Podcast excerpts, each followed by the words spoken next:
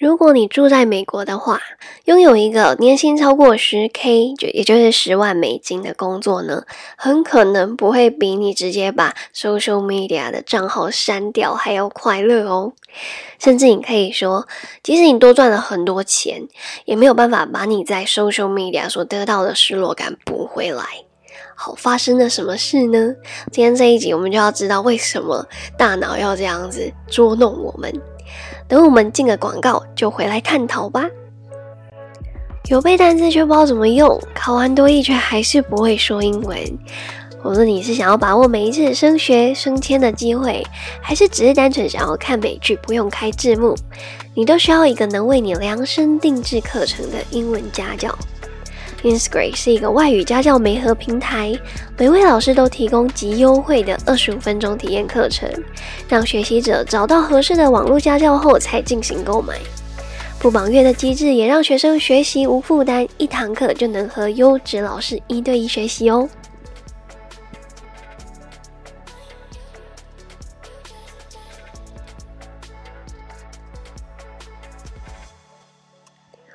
哇这集隔的有点久了，最近有点小忙碌，但是我还是一直心心念念我们这个快乐课程，其实才才讲三分之一，才开四分之一而已，一直很想要再来跟大家讲这件事情。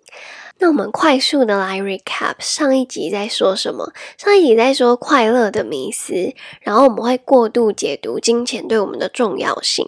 那钱呢？它确实是很重要嘛。在一些比较落后的国家呢，普遍大家的快乐满足度就是比那些更富有的国家还要低。但是呢，它也还真的够用就好。它只要能够 cover 日常开销，接下来的快乐就靠你自己去找了，自己去 maintain 了。好，那为什么大脑要这样骗我们？好像说钱越赚越多越好，然后东西。最好是你想要的，你都买得起，这样你就会超快乐。而且我们也很直觉相信就是这么一回事。那我们今天就要用很科学的方式一一破解啦。Here we go。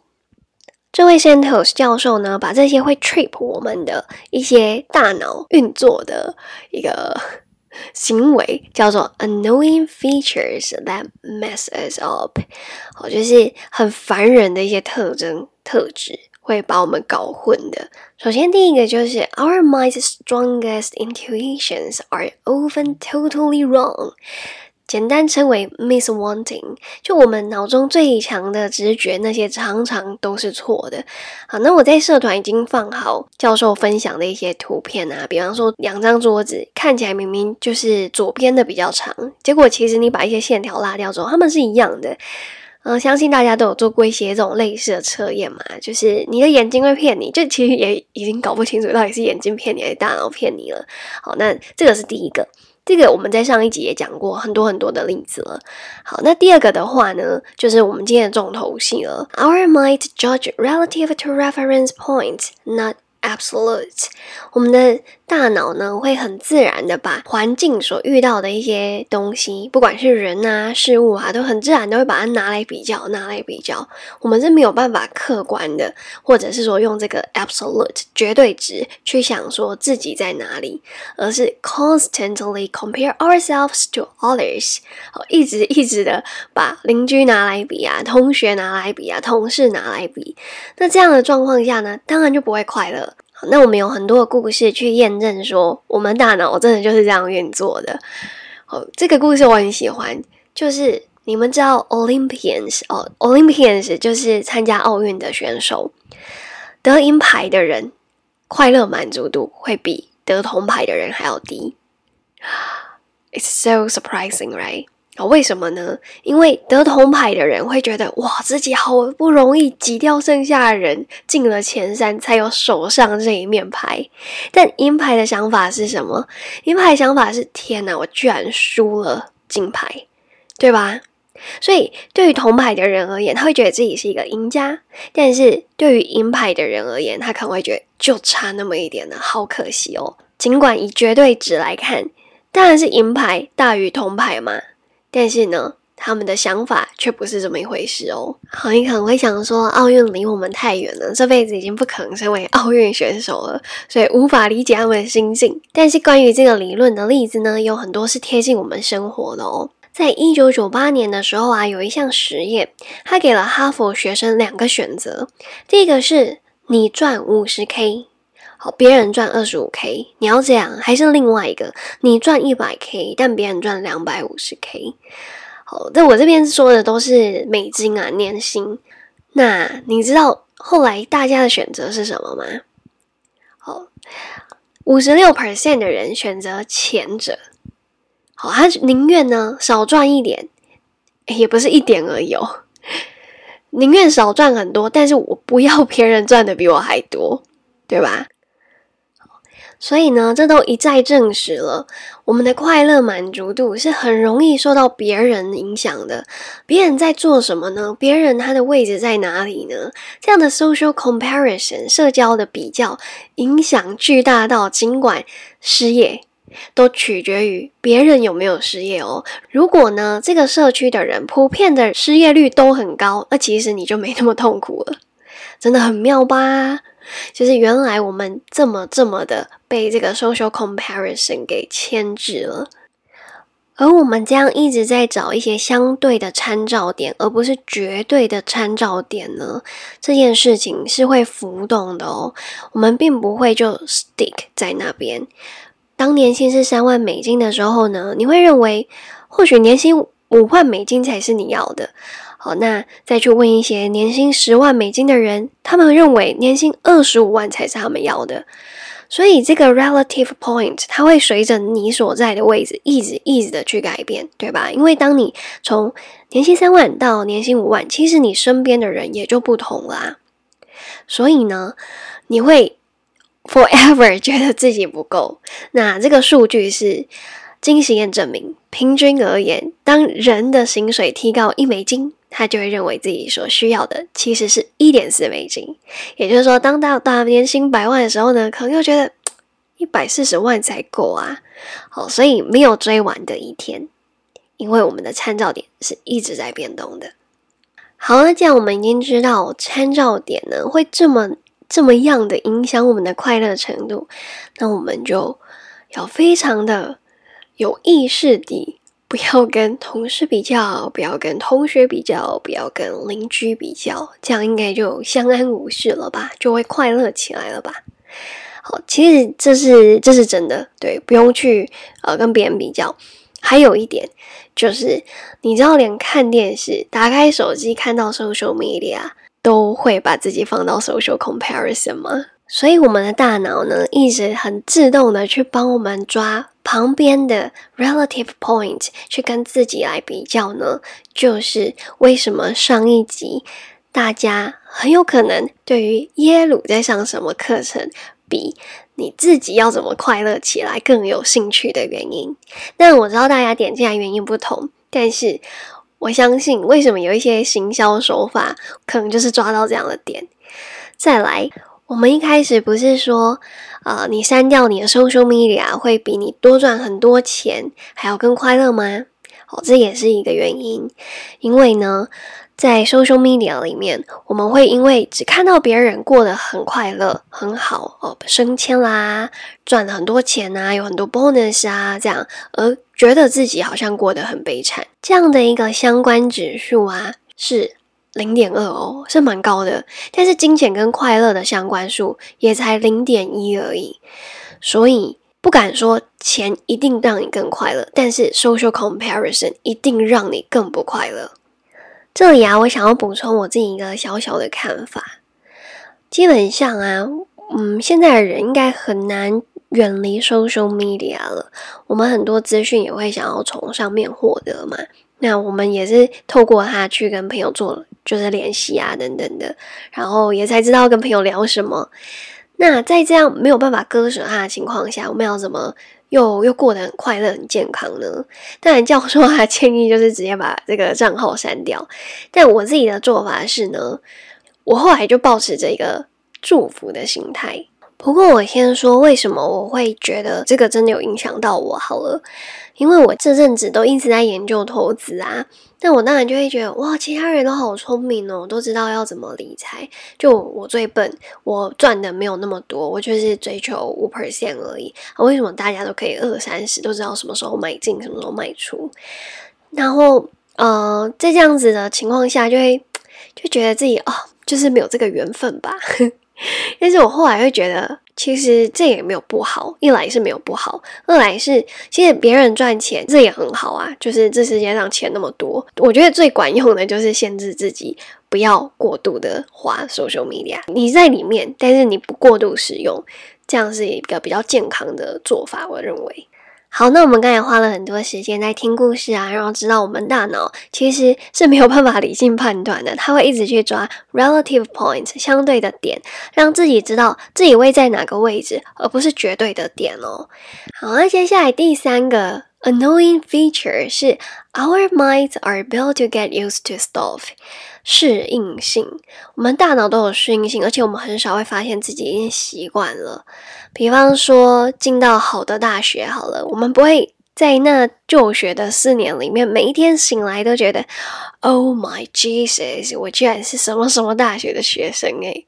好，那。进入好公司也是一样的道理，甚至拥有好伴侣也是这样哦。那像这样的现象呢，是有一个学名的，叫做享乐适应 （hedonic adaptation）。那享乐效应呢，它其实是人类的一个保护机制，不要一直对外来的刺激。呃，感到很兴奋，这样就快点去适应这件事情呢，是可以让人类更能把空间挪出来去侦测什么是有害的，这样可以更 sensitive to another things。可是这样机制，就像我们现在说的嘛，它会让我们。对于好的东西，就渐渐的就适应了，不再感到同样的快乐。好，那我们上集也有提到很多的类似的例子啊。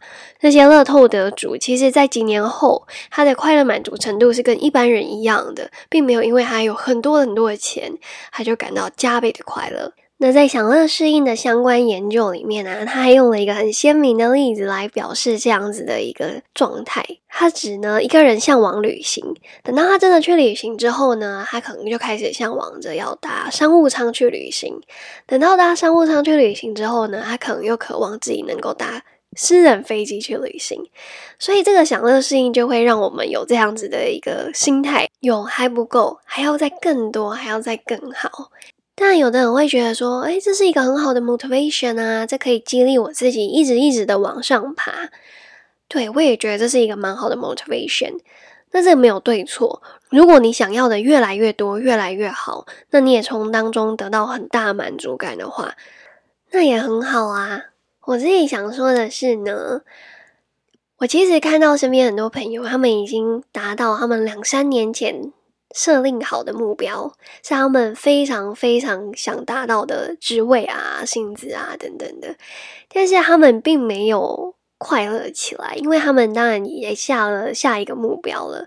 所以，我们好像时常这样哦，在工作中我们会去谢谢客户、谢谢上司、谢谢同事，但是我们很常忘记要谢谢自己。虽然我们下一集才会来讨论教授告诉我们的解方，但是时常感恩这件事情啊，我真的是忍不住要先跟大家说了。对，这个即刻就可以开始做，It would change your life dramatically。最后一点，annoying feature 是，we don't realize that our minds are built to get used to stuff。刚刚那一点是我们大脑会习惯嘛？那第四点很烦人的是，哎，我们不知道这件事情，所以当有一些事情发生的时候呢，我们其实会觉得天崩地裂。好，比方说跟论及婚嫁的男女朋友分手，会觉得哦，世界末日了。那其实呢，只有在刚开始的时候会感到极度的不快乐，因为随着时间一定会越来越好。你会经历不同的事情，朋友会来找你喝一杯啊，然后你会开始想，哎，周末要去哪里吃好吃的啊？要见哪一个朋友？世界不会停止在分手的那一天，只是人类的天性呢，是会未雨绸缪的，是会做最坏的打算。当然是为了我们让我们这个 species 这个物种可以更好、更进步嘛，所以我们会放大负面的事情，像是失业啊，或者是分手啊等等的那些让我们觉得。会非常悲痛的事情，其实我们并不会一直一直的在那个状态，会随着时间的流逝，我们会经历更多不同的事情。那老话一句，就是时间会冲淡一切。但是麻烦的是呢，我们的大脑并不会随着时间的流逝或者是经验的增长，就可以在第一时间告诉我们啊，这个没关系啦，这个 OK 的，这个失业又不是第一次发生，或者是被分手也不是第一次啦，我不用那么伤心。不会，大脑的构造不是这样，每一次他都还是会跟我们说，哦，就像世界末日了，我撑不住了。关于这一点呢，他们也有做一个实验，他们去找一群考驾照考了好几次都考不上的人，然后去访问他们的心情。那这个实验呢，跟我们上一集所提到的实验其实很像，只是那时候是请耶鲁学生预期自己的成绩，那这次呢是请这些受试者先预测自己如果考不过的话会不会很不开心。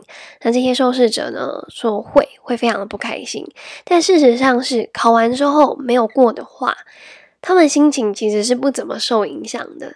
就他们的心情呢，跟那些耶鲁学生一样是中立的，但是他们会预先自己会非常非常的不开心。